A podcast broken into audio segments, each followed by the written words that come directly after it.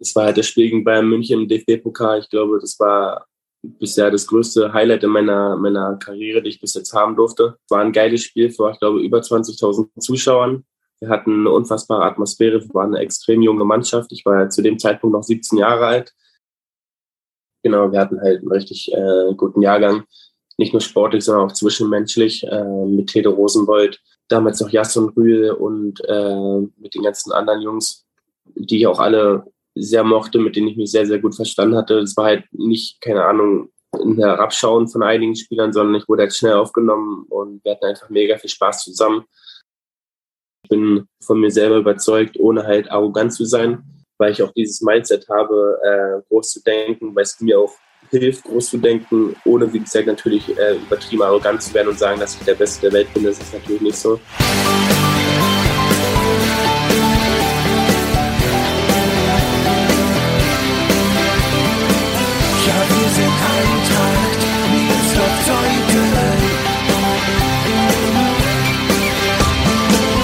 Und damit herzlich willkommen zu Die Eintracht im Ohr, dem Podcast des SC Eintracht Meersdorf-Zeuthen. Er ist der erste und bislang einzige Spieler, der sowohl das Eintracht als auch das Nationaltrikot getragen hat. Tobias Eisenhut spielte von Januar 2014 an gut eineinhalb Jahre am Wüstemarker Weg, legte hier die Basis für seine Profikarriere. Aktuell steht er beim Viertligisten Energie Cottbus unter Vertrag.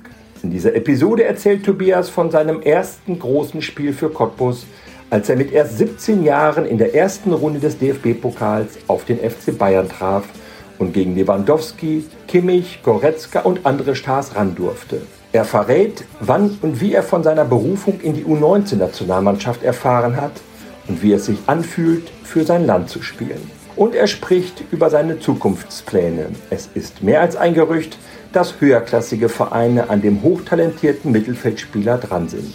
Von Bestensee, wo seine Familie wohnt, über die Eintracht bis in die Bundesliga. Ich bin sicher, wir werden noch viel von Tobias hören. Mein Name ist Gregor Rumeler und ich wünsche euch jetzt viel Spaß beim Zuhören.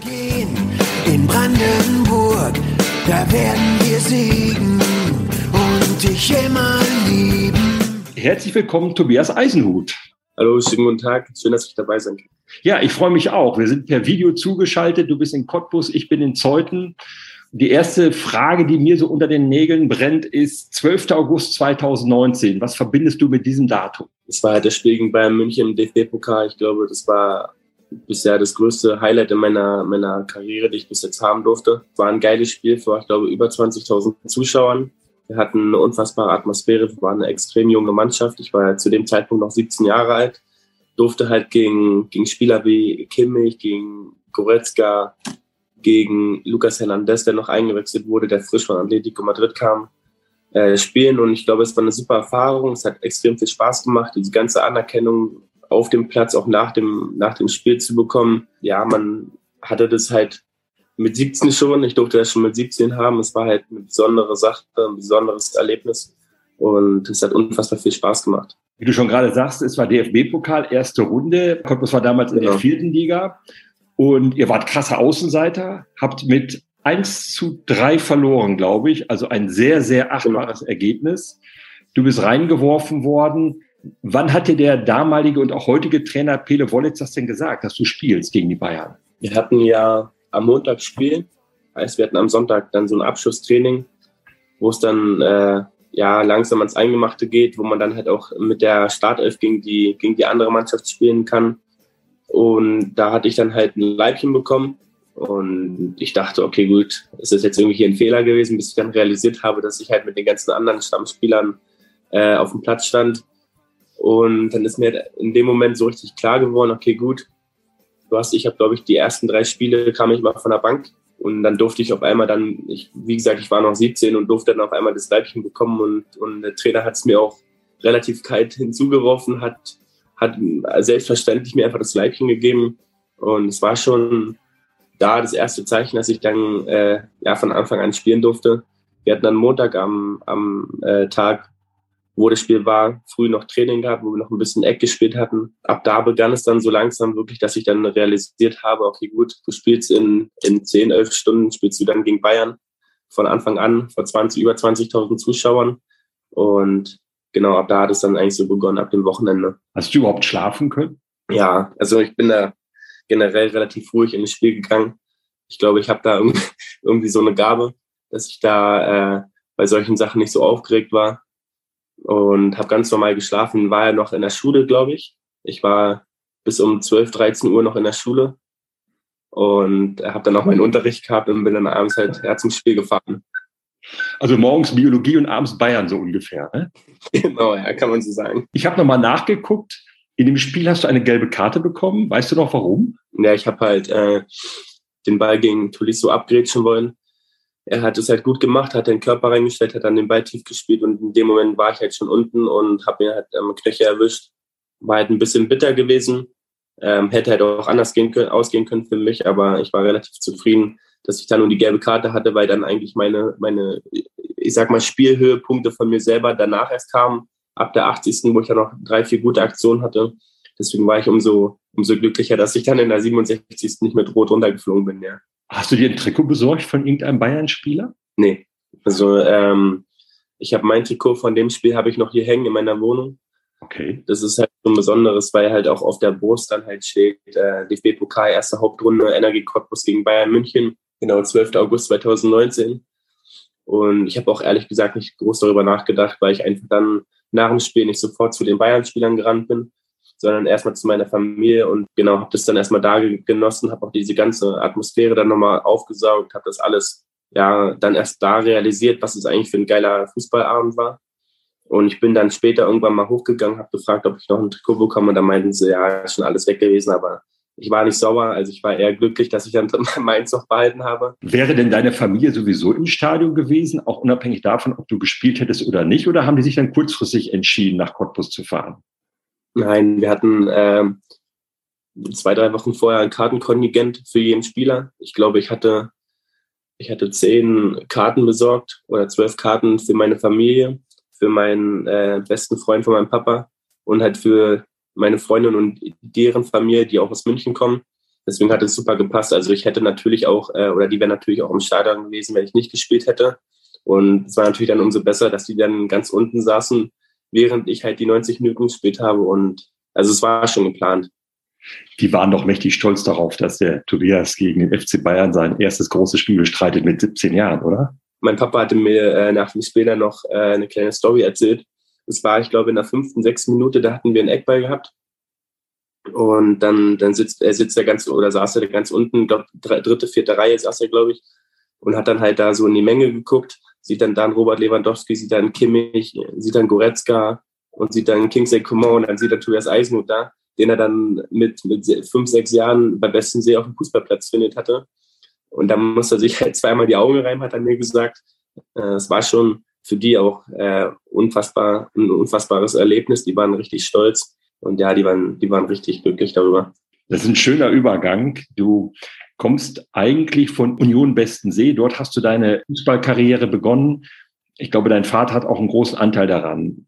Wir sind dann mit drei aus Berlin nach Bestensee gezogen. Ich habe davon von Berlin alles nicht richtig mitbekommen. Äh, hatten dann im Bestensee ein Haus gebaut und habe da dann auch immer wieder gekickt mit meinem Bruder, der vier Jahre älter ist. Haben immer wieder Fußball gespielt, haben immer wieder dann auch vom Carport äh, oder von der Garage dann immer wieder ein paar Türen angeschossen. Wir haben sie nicht zerschossen, wir haben sie nur angeschossen. Und da war dann auch irgendwann klar, okay, gut, wir müssen dann noch irgendwann in den Verein gehen. Mein Bruder war dann halt äh, früher als ich bei Bestensee. Ich bin dann noch irgendwann nachgekommen, habe dann bei Thomas Nieser, glaube ich, das erste Jahr gespielt. Dann sind die alle mit dem Jahrgang hochgegangen ich bin halt im, äh, ich bin unten halt geblieben, weil ich jüngerer Jahrgang war, hat dann mit meinem Papa äh, dann ja zusammen spielen dürfen. Er hat mich ja dann trainiert, hatte dann da auch meine Freunde gefunden und dann war ich immer wieder zwischen Thomas Niesler und meinem Papa. Und ja, klar, mein Papa äh, hatte da schon einen großen Anteil, so weil früher auch einfach wichtig war, dass man halt nicht diesen Fokus auf diesen Leistungssport mit 7, 8 legt, was da nicht möglich ist, sondern einfach diesen Spaß ähm, in, in den Vordergrund stellt. Und mein Papa ist ja generell, ich sag mal so, er kennt ja das Profigeschäft nicht, weil es einfach noch nicht möglich war. Er hatte auch nur, glaube ich, in der, in der Berlin-Liga, also die heutige Berlin-Liga höchstens gespielt. Deswegen kennt er das alles gar nicht. Und für ihn war einfach immer nur im Vordergrund, dass ich halt zufrieden bin, dass ich halt äh, Fußball spielen kann, dass ich halt diesen Spaß habe. Und das war ihm halt am wichtigsten. Und den hatte ich halt damals beim besten See. Äh, mit meinen Jungs, mit meinen früheren Grundschul Grundschulfreunden mit denen ich dann immer auf dem Bolzplatz war und dann mal kicken konnte und dann ein Wochenende ein Spiel hatte. Dann bist du im Januar 2013 zu Eintracht gewechselt. Warum bist du noch zur Eintracht gekommen? Ähm, wir hatten ja im besten See in der Kreisliga gespielt und da haben wir alles im Grund und Boden zerschossen. Wir hatten dann nach 13, 14 Spieltagen immer ein Torverhältnis von 160 zu 5 oder sowas. Und ich glaube, da hat man halt einfach schon gesehen, dass ich dann mit zwei, drei anderen äh, vielleicht einfach aus dem Niveau herausgewachsen bin. Und Zeuthen war zu dem Zeitpunkt einfach mit die beste Adresse im Umkreis. Wir wollten halt nicht unbedingt nach Berlin immer reinfahren, weil es einfach auch zu weit weg war. Und Zeuthen war ja war eine Top-Adresse, Landesliga-Fußball, immer wieder gute Spieler, die von Zeuthen nach Berlin gegangen sind. Und deswegen war für mich auch relativ schnell klar, dass ich halt da mitmachen will, diesen Weg mitbestreiten will. Und das hat dann halt Januar 2013 funktioniert. Ich bin dann in die damalige D-Jugend gekommen bei Trainer Daniel Wiggers und hatte dann alles super funktioniert, ja. Die Mannschaft spielte in der Landesliga oben mit, mit dir dann erst recht, gegen prominente Gegner wie, wie Luckenwalde, Ludwigsfelde, Cottbus. Ähm, das war schon eine richtig gute Truppe, die ihr da hattet. Genau, wir hatten halt einen richtig äh, guten Jahrgang. Nicht nur sportlich, sondern auch zwischenmenschlich äh, mit Tede Rosenbold, damals noch Jasson Rühl und äh, mit den ganzen anderen Jungs, die auch alle sehr mochte, mit denen ich mich sehr, sehr gut verstanden hatte. Es war halt nicht, keine Ahnung, ein Herabschauen von einigen Spielern, sondern ich wurde halt schnell aufgenommen und wir hatten einfach mega viel Spaß zusammen. Und es war ein richtig guter Jahrgang, wie gesagt, auch fußballerisch. Wir wurden dann, glaube ich, auch Zweiter in der Landesmeisterschaft hinter Frankfurt oder wo wir im 9-Meter-Schießen oder doch im 9-Meter-Schießen verloren hatten. Ja, es war richtig, richtig äh, schöne anderthalb Jahre waren es da. Kannst du dich noch so an die erste Trainingseinheit hier am Wüstemarker Weg bei der Eintracht erinnern? Ich kann mich nicht daran erinnern. Ich kann mich nur erinnern, dass wir in der Halle trainiert hatten. Ich weiß nicht, welche Halle das war. Aber auf jeden Fall hatten wir da Heimtraining und ich weiß noch, es war schon ein relativ schnelles Niveau weil ich halt nur diese Kreisliga gewöhnt war und dann kam ich halt in diese Landesklasse- Landesligamannschaft. Äh, da musste ich mich halt erstmal umgucken, aber ich habe mich halt äh, relativ schnell anpassen können an dieses Niveau und, und ja, aber an Wüstemarker Weg. Ich kann mich nur an die Kunstrasen erinnern, dass wir da mal trainiert hatten, aber, aber an mehr kann ich mich nicht erinnern. Du bist diesen Schritt zur Eintracht auch gegangen, um vielleicht mal an der Sportschule in Cottbus anklopfen zu können. Ist das richtig? Genau, das war halt auch einer der Hauptgründe. Und das hat dann ja schließlich geklappt. Genau, ich bin äh, halt dann von Miss of Zeuthen nach der, nach der WM 2014, wo Deutschland der Weltmeister wurde, bin ich zu Frankfurt-Oder gegangen, ähm, nachdem ich halt diese Sichtungen, ich glaube, zwei, dreimal verhauen hatte. Äh, ich kam dann mit der dritten Nachsichtung erst nach Cottbus oder nach Frankfurt-Oder in dem Fall, weil mich da dann äh, Matcha König genommen hatte. Und dann war ich halt bei Frankfurt-Oder ein Jahr und dann bin ich halt direkt zu Cottbus gegangen, nachdem, ich, nachdem die mich dann halt relativ schnell haben wollten. Wie bitter ist das für so einen jungen Spieler, so eine, so eine Sichtung, wie du selbst sagst, zu verhauen? Ist das ein Rückschlag erst einmal? Frustriert einen das sehr oder steckt man das so locker weg? Ich glaube, das war, das waren gemischte Gefühle, weil mir wurde halt gesagt, dass ich halt in dem, äh, in den Sichtungen halt zu langsam war bei diesen Sprint-Testungen und dass ich halt äh, immer noch gewisse Defizite hat und deswegen wurde ich dann halt in der dritten, in der dritten Sichtung aussortiert und in den ersten zwei Nachsichtungen halt auch. Es war halt einerseits hat es mich nicht so groß interessiert, weil ich halt dann immer noch bei meinen, bei meinen Jungs spielen konnte, bei, bei Zeuten, weil ich da halt auch relativ glücklich war und ich wusste ja, was ich im Grunde auch kann und ich meiner Meinung nach auch diese ganzen Testungen, diese, dieses Prozedere von den früheren äh, Sachen halt, also es gibt jetzt andere Testungen, ich fand die damals halt einfach Quatsch äh, weil sie einfach nicht das wieder, wiedergeben, was man wirklich kann. Ähm, deswegen war ich da halt mit gemischten Gefühlen unterwegs. Deswegen war ich halt nicht so traurig, aber man macht sich halt schon irgendwie Gedanken, warum es halt nicht reicht oder warum man dann in dem Fall in Anführungszeichen zu schlecht für die Sportschule ist. Das hat mich dann halt nur kurz beschäftigt, weil ich dann noch wieder, wieder dann halt beim Zeugten dann im Training war und dann da halt auch meine Erfolge hatte. Wann hast du so gespürt, dass du vielleicht ein bisschen besser Fußball spielen kannst als viele andere in deinem Jahrgang. Gab es da so einen Moment oder hat dir das mal jemand gesagt? Ich glaube, ähm, meine Stärken waren halt auch schon früher, dass ich einfach diese Übersicht über das ganze Feld hatte. Ich war halt, wie gesagt, früher nicht der Schnellste, was halt jetzt irgendwie komplett anders ist. Ich war früher einfach ein bisschen behäbiger, weil ich vielleicht auch einen Ticken größer war. Hatte da halt vielleicht gewisse Defizite. Ich hatte halt einfach diesen, diesen, diesen Vorteil, dass ich einfach eine, eine tolle Übersicht hatte, dass ich halt gute Pässe gespielt hatte und halt so meine Mannschaft, äh, meiner Mannschaft helfen konnte. Und ich glaube, in diesem Kleinfeldbereich sind diese Sachen wie Übersicht oder Passspiel halt einfach nicht so gefragt wie im Großfeld, weil es halt alles einfach kleiner und, und schmaler ist. Und meine Stärken liegen halt eher in dem Großfeldbereich, dass man da halt dann diesen Raum auch hat, um gewisse, gewisse Spielsituationen halt äh, einfach auch äh, zu ermöglichen. Ja. Und ich habe das dann halt mit, ja, mein Papa hat es mir halt immer wieder mal gesagt, dass ich halt meinen mein Fokus weiterhin darauf legen sollte. Und ich habe es dann auch so mit 13, 14, 15 bemerkt, wo es dann langsam in diesen Großfeldbereich reinging, dass ich dann einfach da meine, meine Vorteile habe. Da ging es ja auch mit Energie Cottbus dann, äh, als du da hingewechselt bist, sehr schnell bergauf. Du hast dann in der Bundesliga gespielt, B-Junioren-Bundesliga und auch A-Junioren-Bundesliga. Ich hatte B-Jugend, hatte ich äh, das erste Jahr noch Regionalliga gespielt. Mit der Mannschaft sind wir dann aufgestiegen. Dann habe ich A-Junioren wieder Regionalliga gespielt und dann sind wir wieder in die Bundesliga aufgestiegen, aber da war ich halt, anstatt Bundesliga A-Junioren, habe ich halt Regionalliga bei den Männern schon spielen dürfen. Bei dem B-Junioren Aufstiegstrainer Sebastian König, ist das richtig? Genau. Ein Ureintrachtler, einer, der ähm, hier groß geworden ist und auch noch manchmal hier für die zweite Mannschaft spielt. Und es genau. kam dann auch noch zu einer, zu einer Begegnung mit der Eintracht, nämlich im äh, Landespokalfinale 2017 in Storkow. 9 zu 0 hatten wir gewonnen gegen äh, Eintracht Zeuthen. Schämst du dich? Nee, nicht wirklich, aber ich kann mich noch an das Spiel erinnern. Waren das so alte Kumpels, die du dann wieder getroffen hast? Im Grunde ja, ne? Ja, also klar, auf dem Spielfeld ist es halt immer noch was anderes, als wenn man sich danach trifft. Aber ich hatte auch schon auf dem Spielfeld, äh, ist er, ich sag mal in Anführungszeichen, nur Junioren-Landespokalfinale gegen ja. in Anführungszeichen nur Mirsdorf-Zeiten, ähm, wo man halt mit Cottbus eine andere Perspektive drauf hat. Deswegen konnte ich auch schon damals im Spiel halt mit einigen Leuten quatschen, weil man halt auch nach, es stand, keine Ahnung, schon relativ früh 3-4-0, dann war das eigentlich schon durch. Da konnte man auch da mal ein paar, paar Sätze austauschen, ohne dass es dann so schlimm war. Wann ist so in dir der Gedanke gereift, ich könnte es mal als Profi versuchen? War das so in der Zeit, als du noch A-Junioren warst, aber schon fest bei den Profis von Cottbus unterwegs warst? Mm, ich glaube, das begann eigentlich schon einen Ticken früher. Das begann in der U17. Ich war halt, wie gesagt, zu dem Zeitpunkt nach 14, wurde 15, war jüngerer Jahrgang, durfte halt bei den Älteren schon mitspielen, war dann da auch äh, unter Sebastian König als Stammspieler habe dann von diesen 26 Spielen, ich glaube, alle gemacht, wurde halt ab und zu mal ausgewechselt, aber habe fast jedes von Anfang an gespielt. Da wurde schon so ein bisschen der Fokus auf mich gelegt, war dann im zweiten Jahr U17 als älterer Jahrgang Kapitän in der Bundesligamannschaft. Und dann wurde ich halt in die U19 hochgezogen und ab da begann es dann auch so langsam, dass dann Pele Wollitz halt äh, ein Auge auf mich gelegt hatte,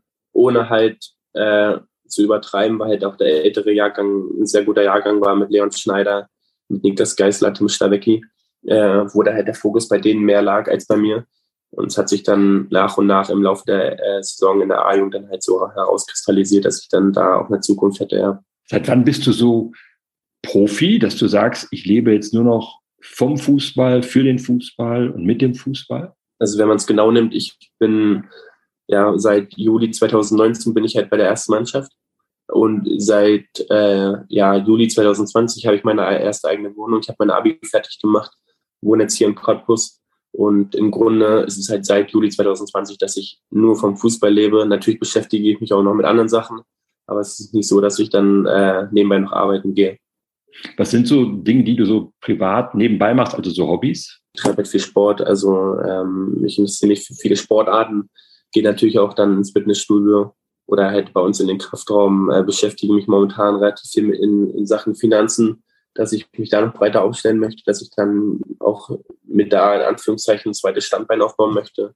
Und was auch dann später mal vielleicht so Immobilien, Unternehmen vielleicht mal angeht, dass ich mir da einfach äh, einen Kopf mache, weil ich halt einfach diese Zeit halt einerseits mit dem Fußball nutzen möchte, aber andererseits auch äh, vielleicht ein bisschen mehr Zeit habe als manche andere, ähm, um mir da halt auch dann Gedanken zu machen, was ich dann halt ja, später machen kann. Wir haben eben über einen besonderen Tag in deinem Fußballerleben gesprochen, 12. August 2019.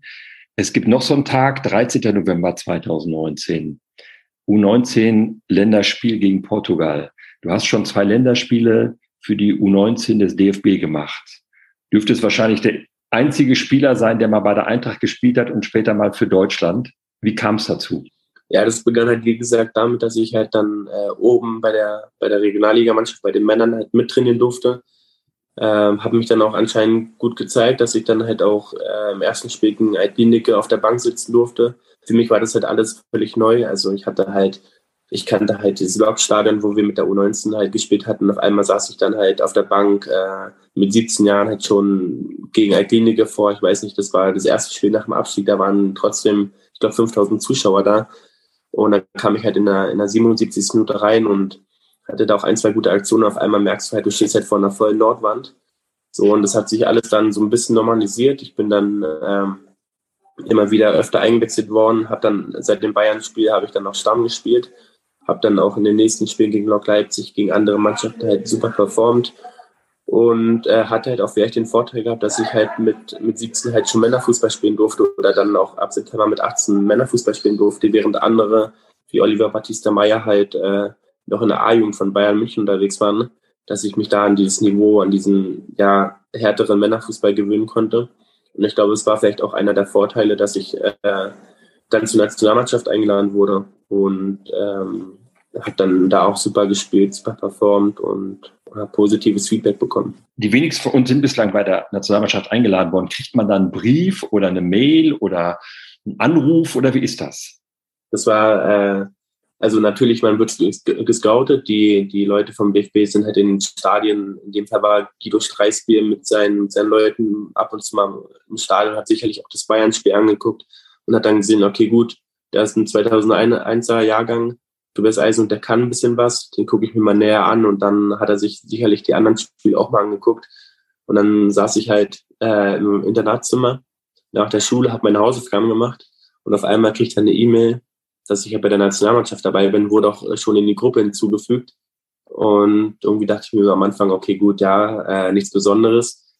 Und dann hatte ich das halt meiner Freundin geschrieben. Und als ich den Text dann, die Nachricht dann nochmal durchgelesen habe, dass da Nationalmannschaft drin stand, dann, drin stand, dann war das schon was Besonderes, wo ich dann realisiert habe, okay, gut, das war jetzt kein, keine Fake-Nachricht, sondern es war halt was Echtes und das war schon ein tolles Gefühl. Da kann man doch danach nicht weiter Schulaufgaben machen, oder wie ist das? Doch, die habe ich noch gemacht. die habe ich ganz normal weitergemacht. Das ist halt das Ding bei mir. Ich bin halt so ein relativ ruhiger, äh, entspannter Typ, der halt dann äh, nicht aufgeregt ist. Klar, man hat sich gefreut und ich habe dann auch sicherlich mal die Faust im Internatszimmer äh, ja, erhoben. Aber es war nicht so, dass ich dann erstmal rausgerannt bin und gebrüllt habe, ich bin jetzt bei der Nationalmannschaft, sondern habe da einfach ganz entspannt weitergemacht. Und dann habt ihr euch getroffen in Frankfurt? Ich bin mit ähm, Lucky Samacic und mit Jürgen Albrecht von Berlin dann äh, nach Frankfurt geflogen, sind dann in dieses Hotel äh, neben, der, neben der Frankfurt Arena hingefahren, Commerzbank Arena, glaube ich, äh, hingefahren, haben dann da eine Nacht geschlafen, sind dann früh morgens nach Nordirland geflogen, genau, als komplette Mannschaft. Und dann hast du gleich dein erstes Spiel am 13. November gemacht, warst gleich in der Startelf. Genau, wir hatten vorher, ich glaube, noch zwei, drei Trainingseinheiten, mhm. wo wir uns alle noch so ein bisschen kennengelernt haben, ein paar Sachen äh, abgespult haben, ein paar Abläufe, ein paar Torschüsse, ein paar Pass Passeinheiten. Und wie gesagt, auch da habe ich gut performt. Ich war halt äh, so gut drauf, auch von den ganzen Spielen bei Energie Cottbus, dass ich einfach dieses Selbstverständnis, dieses Selbstvertrauen hatte. Ja, und wie viel alles da zu dem Zeitpunkt sehr leicht, weil ich halt auch einfach ja eine Top, Top hatte. Und es hat sich dann auch bei der Nationalmannschaft halt bestätigt, dass ich dann äh, so gut trainiert hatte, dass ich auch direkt in die Startelf gekommen bin war dann halt auch da Sechser und durfte halt dann noch 82 Minuten gegen Portugal spielen. Aber dann steht man da, hört die Nationalhymnen. Das ist doch noch wieder ein Moment, wo auch sicherlich deine Familie, war wahrscheinlich nicht im Stadion, sagt, Wahnsinn, oder?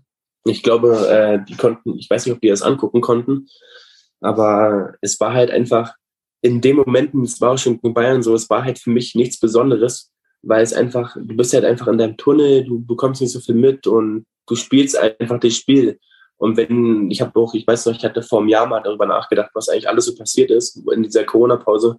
Und da wird man eher stolz darauf, auf diese ganzen Sachen. Aber in diesen Momenten, äh, klar, ich genieße das auch, ich, ich singe auch gerne die Hymne und ich habe auch das gegen Bayern mit dem Abklatschen genossen, aber ich habe das einfach nicht so realisiert, was erst danach nämlich kam. Und deswegen fand ich es in diesen Momenten halt einfach nicht so besonders. Fünf Tage später hast du dann dein zweites Länderspiel gemacht. Das war gegen Nordirland. Genau. 1 zu 1 habt ihr da gespielt. Das andere Spiel hattet ihr, glaube ich, 2 zu 1 gewonnen, wenn ich das richtig im Kopf habe. Genau. Gab es danach auch ein Lob genau. vom Streichsbier, von Guido Streichsbier, dem Trainer? Na, also es gab jetzt nicht, äh, ja, du hast überragend gespielt. Das war natürlich nicht so, aber man hat halt gemerkt in diesen Videoanalysen, die wir dann nach den Spielen hatten, dass äh, ich dann auch mal positiv erwähnt wurde, dass ich das dann gut gemacht habe und auch Wir hatten auch gewisse Einzelgespräche. Klar, er hat auch negative Sachen gefunden, wäre ja schlimm, wenn nicht. Aber dass dann auch viele positive Sachen kamen und dass er dann noch zufrieden mit mir war, ja. Mit 17 Spiel gegen Bayern im Pokal, zweimal U19-Nationalmannschaft. Selbst Pele Wollitz hat ja mal irgendwo öffentlich gesagt, ja, es gibt Angebote für Tobias Eisenhut. Wo geht dein Weg hin? Ich hoffe natürlich so hoch wie möglich. Also ich bin von mir selber überzeugt, ohne halt arrogant zu sein weil ich auch dieses Mindset habe, äh, groß zu denken, weil es mir auch hilft, groß zu denken, ohne, wie gesagt, natürlich äh, übertrieben arrogant zu werden und sagen, dass ich der Beste der Welt bin. Das ist natürlich nicht so. Aber ich glaube, dass ich äh, mit diesem Mindset, mit diesem, mit meiner Einstellung, äh, mit auch mit meinen Fähigkeiten, Fußball zu spielen, äh, relativ hoch, äh, hoch kommen kann. Ich muss natürlich dann auch ein gewisses äh, Glück haben, muss natürlich auch viel dafür arbeiten, muss hart arbeiten, muss äh, ja, auf einige Sachen verzichten, aber das mache ich gerne, um halt dann wirklich dann oben anzukommen. Und wo oben halt ist, das ist halt Definitionssache. Für mich ist es erstmal momentan wichtig, den nächsten Schritt zu machen. Und ich hoffe, dass ich mit meinen jetzigen Leistungen, die ich natürlich auch bestätigen muss, halt dann ab, ab ja, vielleicht ab Sommer dann den nächsten Schritt machen kann.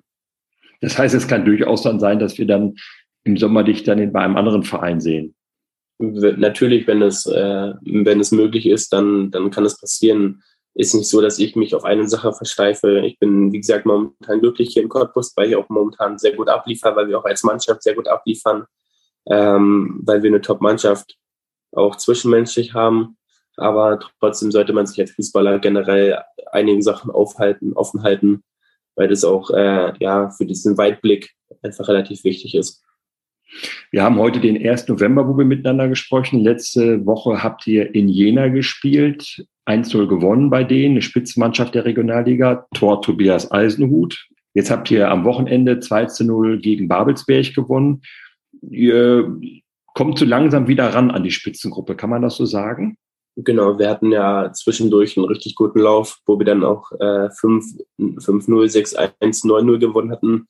Hatten dann jetzt in Chemnitz äh, unfassbar bitteres 1-1 in der 95. Minute noch bekommen. Hatten dann ähm, drei Tage später bei Tasmania Berlin völlig unnötig 2-1 verloren, wo wir uns halt alle selber so ein bisschen angeguckt haben und hatten dann unter der Woche am Mittwoch gegen Jena 1-0 gewonnen und konnten dieses ja, gute Spiel in Jena halt jetzt mit einem 2-0 zu Hause in Babelsberg vergolden.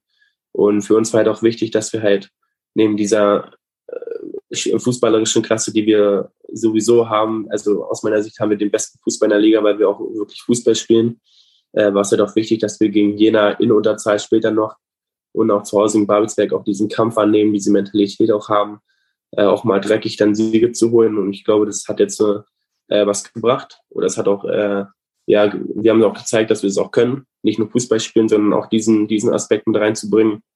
Und ich glaube, diese sechs Punkte waren gegen diese beiden Mannschaften extrem wichtig, dass wir jetzt wieder nach oben kommen. Denkst du noch manchmal an deine Zeit bei der Eintracht, auch wenn du im Tunnel bist und äh, wahrscheinlich viel auf andere Dinge konzentriert bist? Ich habe ab und zu mal äh, über, diese, über diese Zeit nachgedacht. Ich werde nie vergessen, ich hatte mal ein Tor gegen, ich glaube, das war Fortuna Babelsberg. Das war nicht Babelsberg 3, sondern Fortuna Babelsberg. Da hatte ich einen Schuss aus. Das war, ich glaube, das entscheidende Spiel äh, für die Qualifikation zur Landesmeisterschaft. Da hatte ich einen Schuss aus ja, 25 Metern auf diese kleinen Tore, die man noch in der D-Jugend hatte, die ich dann unten links ins Tor ja, gebracht habe. Äh, das ist eigentlich so das, was mich am meisten noch an Zeugn erinnert. Aber ansonsten, klar, es gab diese Landesmeisterschaft im zweiten Jahr einer D-Jugend, aber im Großen und Ganzen fällt mir nicht mehr viel dazu ein, weil es aber auch schon halt sechs Jahre her ist. Das stimmt. Zu diesem Podcast, lieber Tobias, gehört ein kleines Spielchen, entweder oder. Ich will dich gerne mit 20 Begriffen konfrontieren und dich bitten, mich möglichst schnell zu entscheiden für den einen oder für den anderen Be Begriff. Es geht ja auch ganz einfach los für einen Fußballer. Linksfuß oder Rechtsfuß? Rechtsfuß. Hund oder Katze? Hund. Pizza oder Pasta? Pasta. Schokolade oder Chips? Schokolade. Berge oder Strand? Strand. Sommer oder Winter? Sommer. Früh aufstehen oder lange schlafen? Früh aufstehen. Geld ausgeben oder sparen?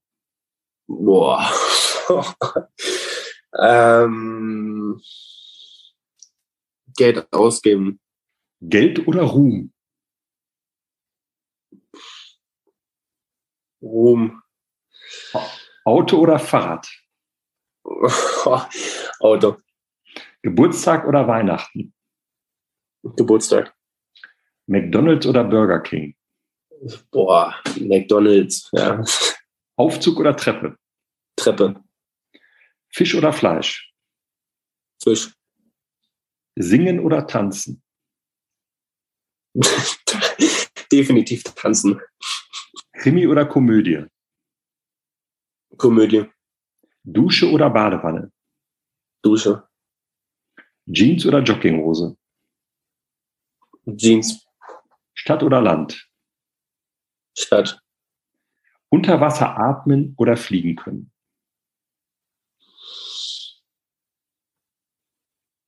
Unter Wasser atmen. Wo wir eben bei Singen oder Tanzen waren, ist es eigentlich noch so, dass man, wenn man neu in eine Mannschaft kommt, was vorsingen muss, den anderen ja. Spielern? Ja, War das bei dir auch so, als du zu den Profis gekommen bist? Das Gute ist, wir hatten äh, zu dem Zeitpunkt kein, kein Mannschaftsamt, weil wir relativ wenige Spieler waren äh, und es immer welche neu dazukamen. Und ich musste, irgendwie musste ich nie singen, weil wir auch dann anstatt Mannschaftsamt beim Club waren und bla bla bla, da waren wir da feiern.